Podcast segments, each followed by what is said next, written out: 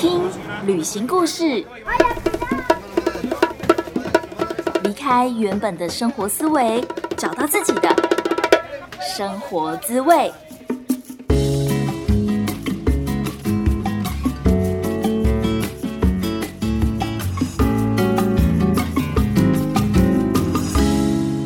欢迎来到贾斯敏游牧生活第二十集，我是 Jasmine。二零二零年算是非常混乱的一年，因为新冠肺炎打乱了几乎全世界所有人的计划。Jasmine 也是在今年初，因为疫情的关系，提早结束了在墨西哥的旅行，算是逃难回到台湾。回到台湾以后，发现哎，有好多朋友好像也是这样子逃难回来的。那大家都经历了一段调试期，所以 Jasmine 就决定要做一系列的节目来访问这些朋友，到底他们是 逃难的状态是多么的狼狈，然后回到了这个宝岛台湾，而隔离的期间他们在做什么？出国前还有回国后的他们又有什么不一样呢？今天的节目来宾，他去年在伦敦念书，本来今年初已经拿到了创业的签证，可以在英国做表演相关的工作。可是就是因为疫情的关系，他扛着大包小包，行李超重十二公斤，逃回了台湾。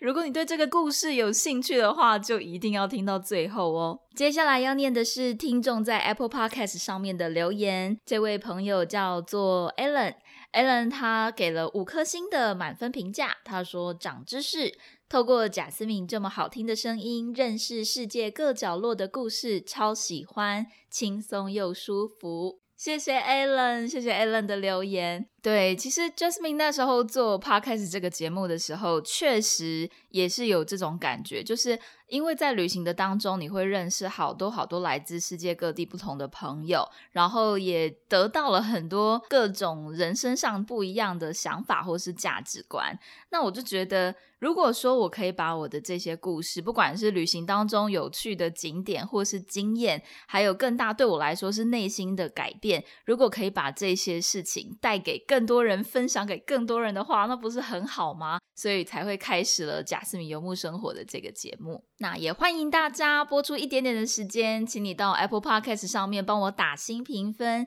希望你可以留言告诉我听完以后的感觉，或者是你有任何想要听的主题，也可以留言告诉我。如果你身边刚好有朋友也是因为疫情的时候回来，那他可能正站在人生的十字路口，刚回来，因为预期的状况跟实际的状况不不太一样，所以正在经历一段调试期。希望你可以把这个故事分享给他，让他知道他不孤单。或是如果说你想要私讯我也没有问题，可以偷偷告诉我你的小故事。欢迎你 follow 我的 Instagram 或者是 tag 我，让我知道你正在听这个节目。我的 Instagram 的账号是 Jazz Journey 一一五 J A S J O U R N E Y 一一五。那我们就开始听今天的故事吧。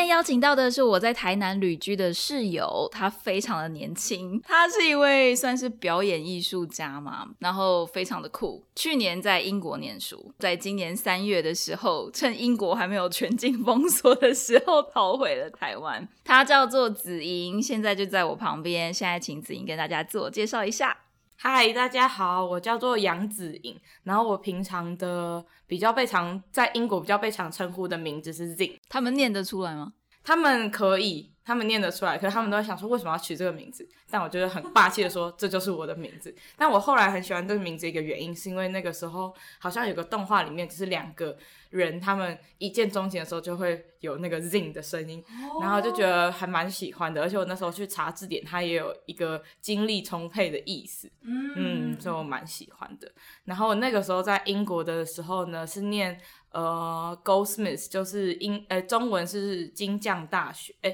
金匠学院是伦敦大学的一个艺术学院里面的表演创作硕士，那个 M A Performance Making。哇哦，可以问你之前在台湾是先念的什么大学吗？我之前在台湾的时候，其实是念淡江的英文系，然后后来就是因为我那时候大一刚进去淡江的时候，意外进去了淡江实验剧团，然后淡江实验剧团其实是一个很神奇的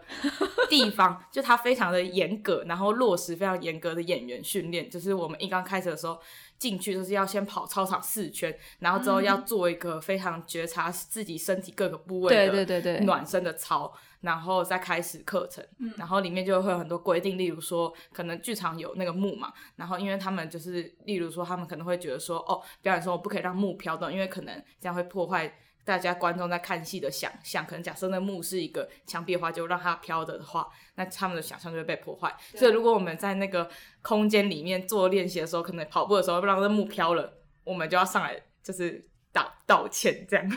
就要检讨，这样。对对对对，就是一个非常实验，好认真哦。对对对，只是一个社团吗？对。然后，但它其实蛮有趣的，是因为那个时候有一个算是有在。小剧场运动的老师，然后他想要在淡江创一个表演，就是戏剧系，然后他就是都剧场盖好，然后教育部没有通过，所以他就自己创立一个剧团。但我们这个剧团出去的校友有蛮多，就是都现在都是剧场的工作者，然后也有一些是可能电影的导演，这样像是那个拍男朋友女朋友的那个导演，对对，杨雅哲。对，杨雅哲，杨雅哲，哇哦，真的哦，哇，我不知道丹江有这样子一个，就是是属于戏剧类的社团，对对对对，那你一定都没在念书，我也是，然后但就是很害，那时候他们还想说，哦，你要不要来弄一下那个英文系的毕业公演？然后说你们要演什么？然后他们就说先入雷了，我说先不用，你不想当公主吗？嗯，先不用。然后但是后来就是我们自己那个剧团也有自己，可能那一届就是那一年同时。考进去那个那个剧团的人要一起办一个毕制，所以就主要就在忙那个毕，就没有忙自己戏上的毕。哇，超酷的！所以你就是等于是大学有一个社团，然后让你体验到、发现到自己真的很喜欢戏剧。对对对，然后中间就呃，可能有时候去当一些导演的助理这样子，然后后来毕业之后也有在那个河床剧团实习了半年，然后就去读书了。那你在英国待了多久？我在英国的话，算是待了一年半，然后我的课程是一年，然后但是因为好像英国政府有跟一些学，就是还有一个五十个学校可以延长半年，所以我学校刚好在里面，所以我就是待了一年半。对，哎，英国的硕士是念一年，对不对？对，然后你又延了半年。对对对，所以你在就是你本来在那边有什么规划吗？哦，我本来的规划就是想说，哦，那个半年看可不可以就是在英国就是。怎么讲？比较扎根的感觉，就可以至少这样子，让自己未来可以在英国再至少多待个两三年左右。嗯嗯。然后，所以我那个时候毕业之后，我有去申请学校就是赞助的创业签证，然后后来也有拿到，但就是很可惜，目前因为疫情的关系，所以没有办法去那边创业这样子。嗯嗯。然后那之后的半年呢，就是刚好比较幸运的是，我们毕业之后大概一个月有。呃，在一个比较小的艺术节表演，然后在那艺术节表演完之后，我们又申请到一个相对大一点的呃艺术节，它是一个嗯怎么说？英国不是有那个爱丁堡的易碎节嘛？就是然后它就是会有世界各地的人来表演，然后伦敦有一个算是伦敦最大的易碎节，然后它叫 Vault Festival，然后它在那个 Waterloo Station 那边有一个地道，然后那个地道里面就有很多个。空间嘛，地窖啊什么之类的，然后他们就会在那个里面演出。然后我那时候有看一个文章，很有趣的是说，那个地窖它其实是在，哎，它那个地道其实在地面上，但它是把它做成很像地下道的感觉，让人家避难用。你说地窖，我会想到 The Phantom of the Opera，就是歌剧魅影的那个，但它比较像是怎么讲，一个有点像隧道的感觉。哦，好酷哦，很酷的场景哎。对，很酷很酷。对，然后它就是全部都是涂鸦，然后。就是它那个应该蛮厚，因为我每次每天去都是涂鸦都长不一样，超棒的。但是后来就是到后来因为疫情的关系，对，所以你原本的这些计划，包括创业签证啊什么的，就就直接对 放水流吗？对对对，放弃了。因为原本那个艺术节结束是二月十五嘛，然后我那时候呃三月底那时候也有认识一个算是嗯。制作人吗？嗯，对，然后他是那个时候我们那个伦敦的艺术节的那个时候的制作人，然后他自己有想要办一个艺术节，在三月底的时候，然后有邀请我去办一个小的 workshop，对，然后结果就是因为那时候听到伦敦可能十天内会封城，我就想说，好，我现在就是很怕，就是要是真的封城的话，那我就会怎么讲，就会回不来，所以我就嗯有跟他说，哦，肯定不参加那个艺术节，这样。就那时候是三月有这个，然后八月有那时候的爱丁堡艺术节，但是就是都是今年，然后后来都取消，因为疫情的关系。哦，对然后爱丁堡艺术节应该是延到了明年，所以我明年八月要去英国，我有一点紧张。哎，所以这是好事啊，就可以再回去了。对，但是有点害怕那时候疫情的，就是要是还没有控制住的话，哦，然后或是人潮相对会比较少之类的。对对对，哦，这嗯真的很困难呢。对我有一些朋友，他们也是，呃，就是有一个朋友他也在纽约念当代艺术，嗯对，然后我觉得类似的情况，大家都有一种逃难回来的感觉。对对对。嗯，你可以描述一下你在逃难的 那个实况吗？到底是发生了什么事情？逃难的那个，就是我其实那时候就是压力都超大，因为嗯我的机，我算是把我机票改了。哦，这嗯故事很长哦，我算是 这故事很长哦，就是我算是把我机票提前了一周，然后我那个时候不知道哪根筋不对，想说为了省一个十，就是十就几十磅这样子，我就去那种第三方的买机票的网站买。嗯像是什么 Kiwi 啊，对，它叫什么 Budget Airline，我真的奉劝大家真的不要在上面买对，那种机票，我看过一个评论，他是说，就好像你在投那个买饮料的时候，对然后你会投钱，但有的机器就坏掉了，对那他钱就回不来，然后你也没有拿到你要的饮料，对就是这种感觉。如果你在这种比较不好的 第三方的订票网站，虽然你会拿到比较便宜的机票，但是要承担这个风险，然后找不到客服，对不对？对，我真的完全找不到客服，好像每那时候每个小时都给他们寄信，嗯然后每个小时都是电脑自动回信，然后我大概是在今我是三月底，哎，三月十几号回来的，然后我大概在今年的大概是。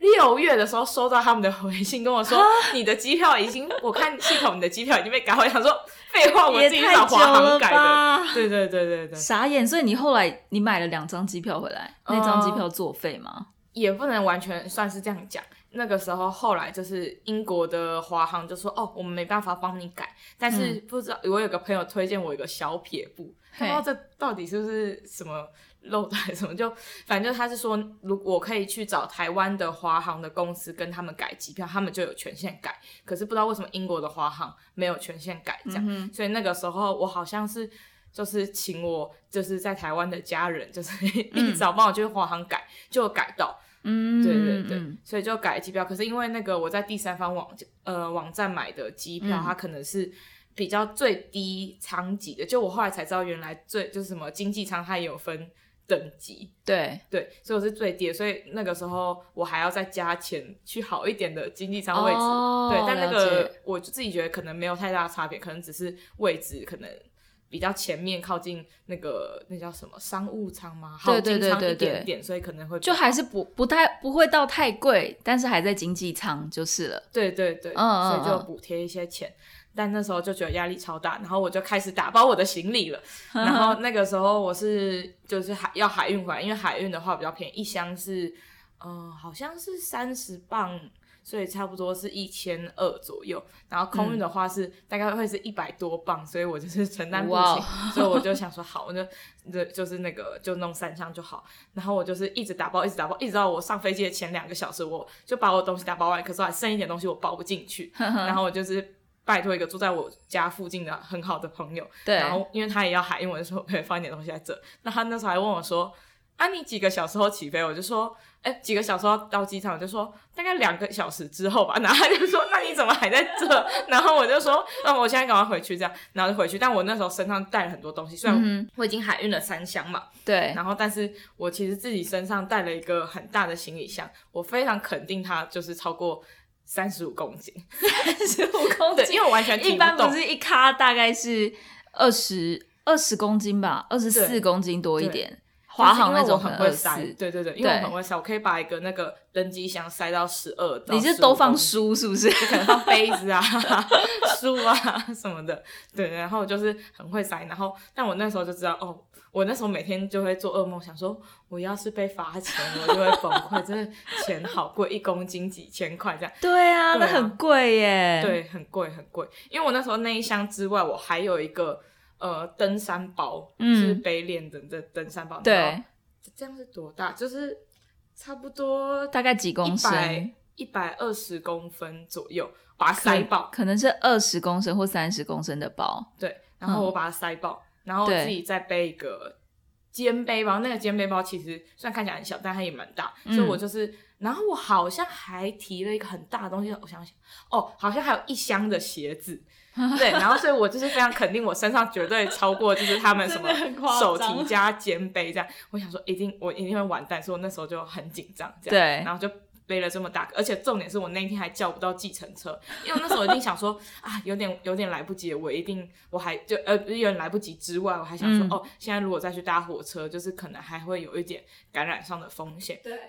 对，因为那时候我记得是一月初的时候，台湾开始说就是疫情武有武汉肺炎的，嗯嗯呃嗯，中国那时候新冠新新冠肺炎炎的出现，对对对。然后那时候我就想说，哦，那我想要去买一下口罩，就已嗯经在英国完全买不到了。对对对，所以我那时候路上的人都不会戴口罩，但是嗯嗯、英国的流就那那里也没有什么流感疫苗，所以那里嗯就是大家都到处在咳嗽。我要离开前就是 所有的人都到处在咳嗽，就是很可怕。然后，所以我就是我我都会搭公车的时候，我都会把脸埋在我自己衣服里面，嗯，或是戴围巾。对对对，就会把它围住这样，嗯但就会很可怕。哇哦，对。那我很好奇一点，你明明就是在逃难，你为什么还带这么多东西？你到底装了什么？我装了什么？我其实自己也不是很确定，就是很多书，就是蛮多书跟衣服对 OK 因为可能是因为英国蛮冷的，所以对我的衣服都蛮厚的。然后你都带回来，你不会想说就算了？我其实有想，说有一些留在那边，嗯但是嗯但是我后来留一些，我有捐出去，但是嗯也没有很多，大概就是一个提袋而已，因为其他都舍不得捐。太有趣了，竟然这样大包小包回来，对然后你都没有被罚钱。对，因为我那个时候一到机场的时候，我就想说，哦，我一定要展现出我最大的善意。我就是在那个排队那边的时候，我就开始对所有柜台人就是。展现出最有善意的微笑，就说：“嗯嗯，你今天好吗？嗯嗯，我很好，谢谢。”这样，然后就这样一到那个时候，我就展现出我是一个多好的人，这样嗯我很友善。然后嗯到那边，然后他们就也没有说什么，然后一放上去就超重，我就超重十二公斤，超重而且重点是还还很，这到底可不可以讲？这感觉好非法。可是我 其实因为那柜台很高嘛，然后其实我本人没有很高，我大概一百五十六公分，哼所以它我等于只有一个头露出来，所以我其实没有把我侧背的那个包包拿上去量，哦但我侧背的包包铁定有十公斤。哇对哦，，所以等于我可能超重二十七公斤。我可以问哪一家航空公司吗？花花花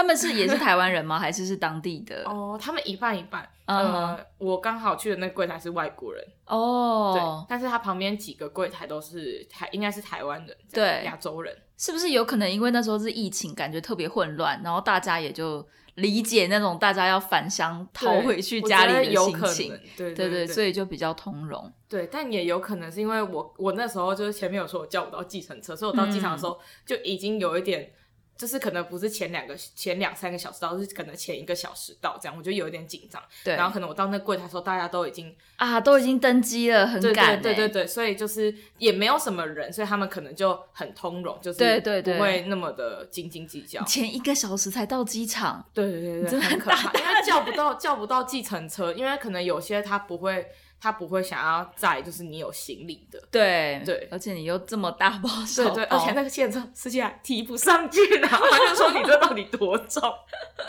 很夸张。对对对，OK。那后来回到台湾呢？你的隔离生活是怎么度过的？我的隔离生活很很还蛮还蛮神秘的，就是可能、因为那时候又有时差的关系，然后嗯我们家是，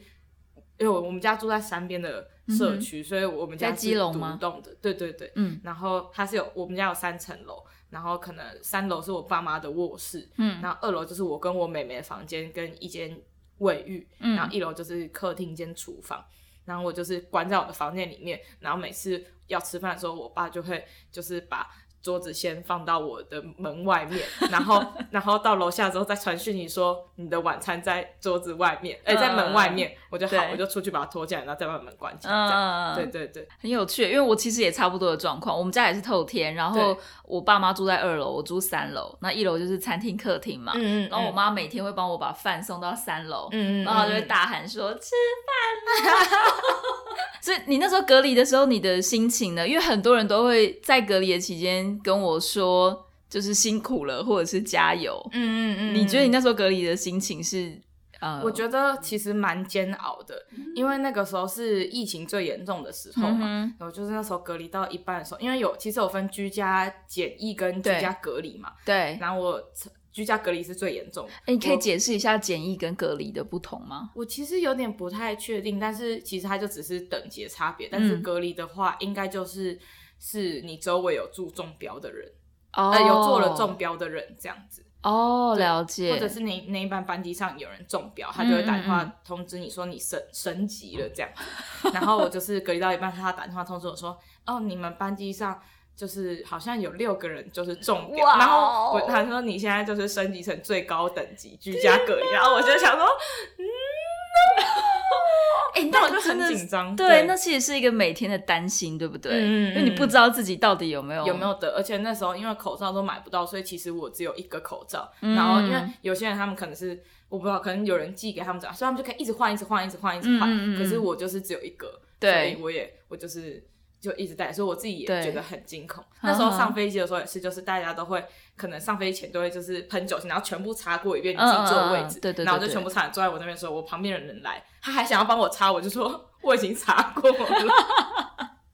对，但是我在飞机上的时候，我完全没有吃东西跟去上厕所，我唯一就是有喝了一点东西，但是因为这样真的太干了，就是飞机上太干，如果不喝会很不舒服。这样，那就是喝一点，然后就赶快。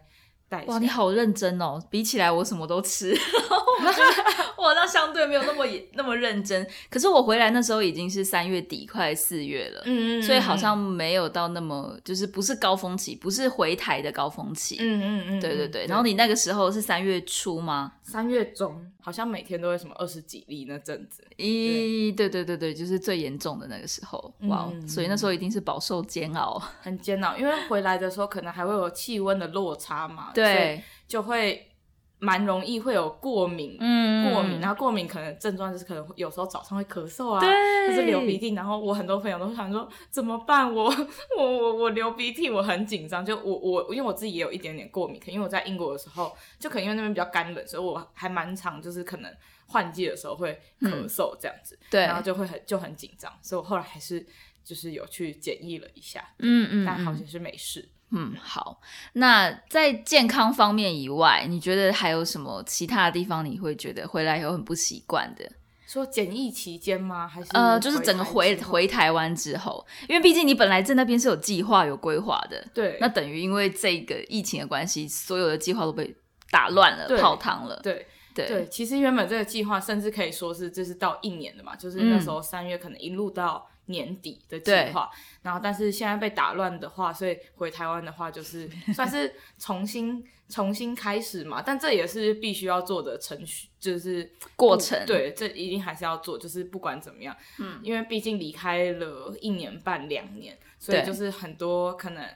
呃曾经一起工作的就是译文工作者啊朋友什么的，他们可能就是可能就会有一些。有点生疏，所以就是可能就是要多多开始，重新重新建立起，就是说，哦，我们还是可以有一些合作的机会，这样，所以就是还在缓慢的体验目前台湾的生活，然后对为下一次的创作构思，这样。对。我非常能够理解你在讲什么，就是回来以后有一种要重新建立社交圈，还有然后这个社交圈可能不止你原本的学校或者是原本的工作，更多是你现在想要致力的工作，嗯，对，然后这一群人要再去认识他们，跟网络对感情，对，而且我觉得离开之后，除了就是你可能会多了另外一个视角看台湾这边之外。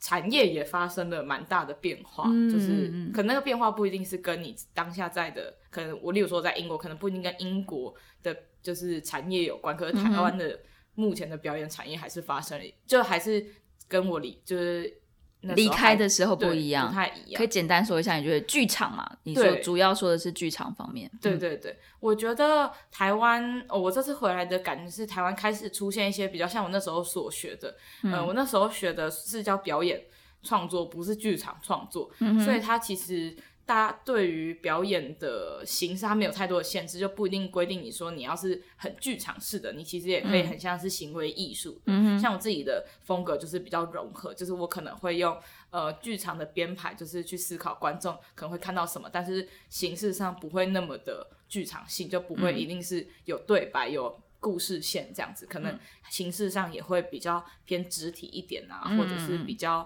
嗯行为一点，对，会让人家看不懂吗？还是说要让大家猜？我目前的东西大家是都看得懂，所以我觉得应该是还还行这样。对对对，我的我的终极目标就是不要让大家看不懂。嗯，对对对，比较没有距离的感觉。对对，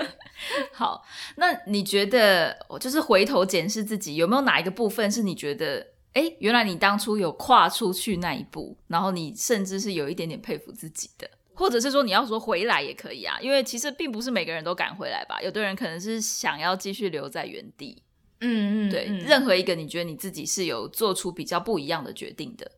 嗯，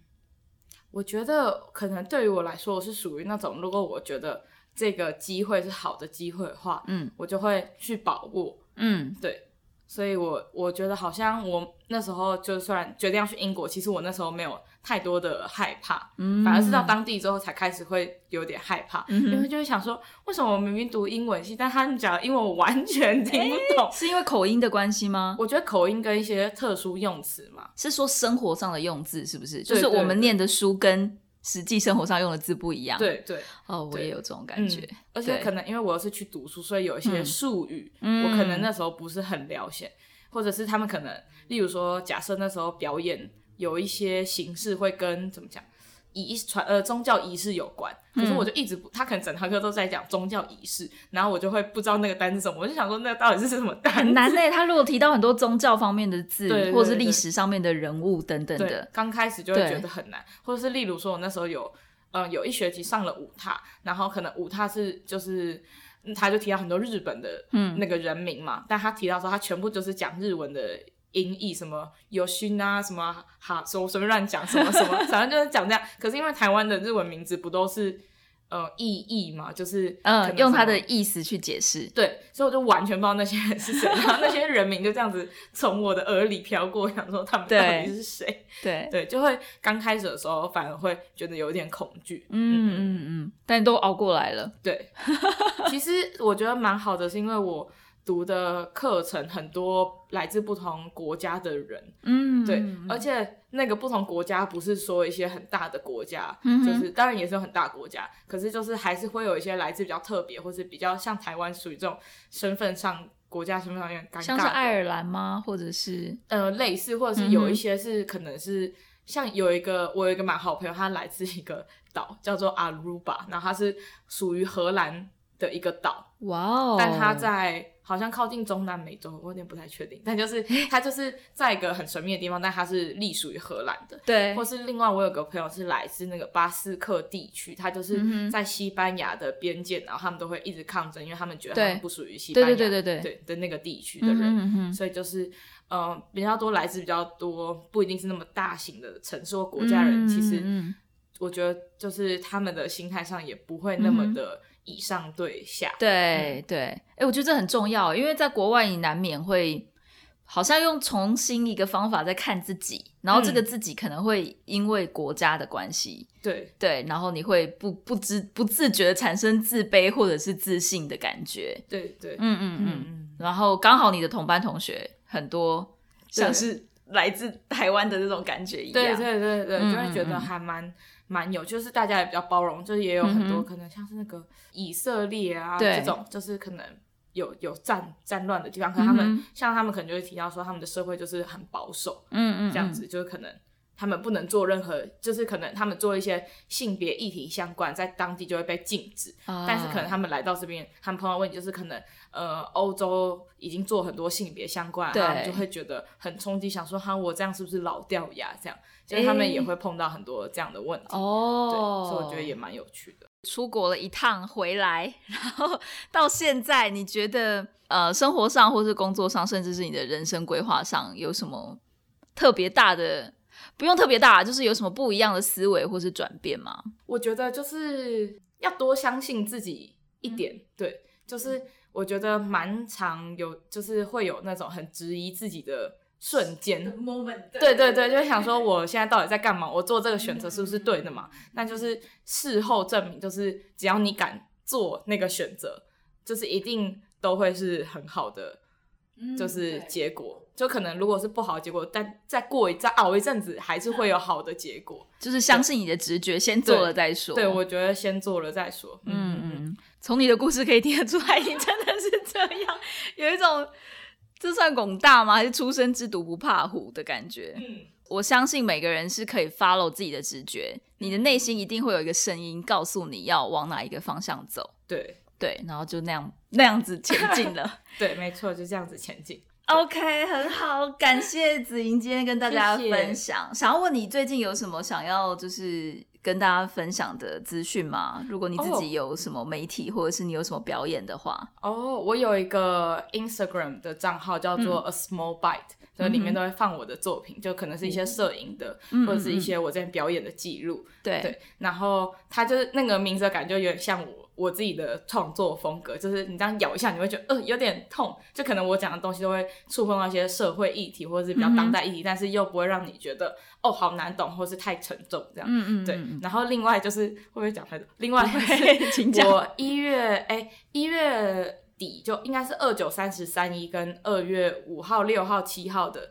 那对两周的五六日，在那个台北的静律艺廊有要有一个表演，嗯对，然后那个表演就是那时候我前面提到，就是我在伦敦的那个易碎节的时候要表演的对那个那那场剧吗？对那一场剧，嗯然后就是呃，我们的团体其实是四个人，然后就是两个台湾人跟一个印度人跟一个英国人，然后我们四个都是女生，嗯。然后但是因为现在疫情关系他们不能来，所以我们就要试着发展看看怎么样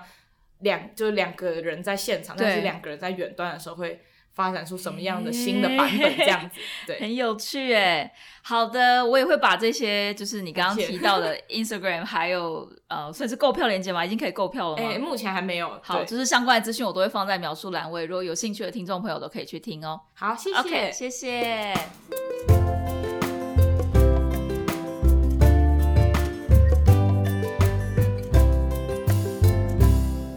了子莹的故事，Jasmine 觉得哎、很羡慕她哎，她可以因为直觉就冲了。因为其实我自己是一个非常犹豫不决的人，在我们想很多的时候，那个机会就偷偷的跑掉了。要怎么样去相信自己的直觉呢？其实我觉得感受直觉是需要练习的。如果说每天都很忙碌的生活，都很少花时间跟自己独处、跟自己相处，有可能你独处的时间是自己在洗澡的时候，才真的有办法去反思自己的状态跟自己的生活是不是正在朝着自己喜欢的方向前进。而像子莹，她是一个非常果断的人，相信了自己的直觉，也没有先顾虑到后面会发生什么样的困难，她就冲了。冲了之后，当然你会遇到一些困难，总是会有一些比较辛苦要面对的时候，可能有语文的问题，一开始对自己的英文不是那么的有自信，或是不是那么听得懂很多的专有名词，但其实这些都是需要时间的历练，只要撑过去了。所有的东西都是你的。那另外一点就是说，其实台湾真的很安全。而伦敦的治安其实不太好，这一点我跟子莹在节目之后我们有聊到。其实 Jasmine 自己在墨西哥的时候也是这样，那种心情就是你只要一走出家门，你搭地铁、搭公车的时候都要很谨慎、很小心的顾好你的手机跟钱包，非常怕会被抢或是被偷，好像不得不习惯过着提心吊胆的生活。然后那种状况有一点不习惯，然后会问自己说。为什么我不要待在台湾就好了？台湾是一个多么让人舒服安心的宝岛啊！可是我想大家出去可能都有一件想要追求的事情吧，像是子英她虽然回到了台湾，她还是继续在追寻她喜欢的剧场创作，只是呢现在把地点移回台湾。虽然说台湾的表演市场相对之下是没有那么大，可是我觉得当你致力于自己喜欢的事情的时候，就真的会很自然的发光发热，然后也吸引到跟你同磁场、同能量的人，大家就可以一起把这件事情做得越来越好。希望你喜欢今天的故事。如果说你想要继续听旅行的故事的话，欢迎你在 Apple Podcast 上面帮我订阅，还有 Sound on YouTube、Spotify 都可以订阅我的声音哦。Jasmine 现在游牧到台南了。如果你想要看到我的 story，一些比较真实的游牧生活，也欢迎你 follow 我的 Instagram 账号是 JasJourney 一一五 J A S J O U R N E Y 一一五。如果说你也是因为疫情回台，想要跟我分享你的心情，或者是说哦你对墨西哥有任何的问题，还是你对线上华语老师有兴趣的话，也都欢迎私讯我哦。不知道你现在在哪里？很谢谢老天爷给我们这个缘分，让你听到了我的声音，也非常谢谢你花时间听完今天的节目。Thank you, gracias。我们下次见，Adios，拜拜。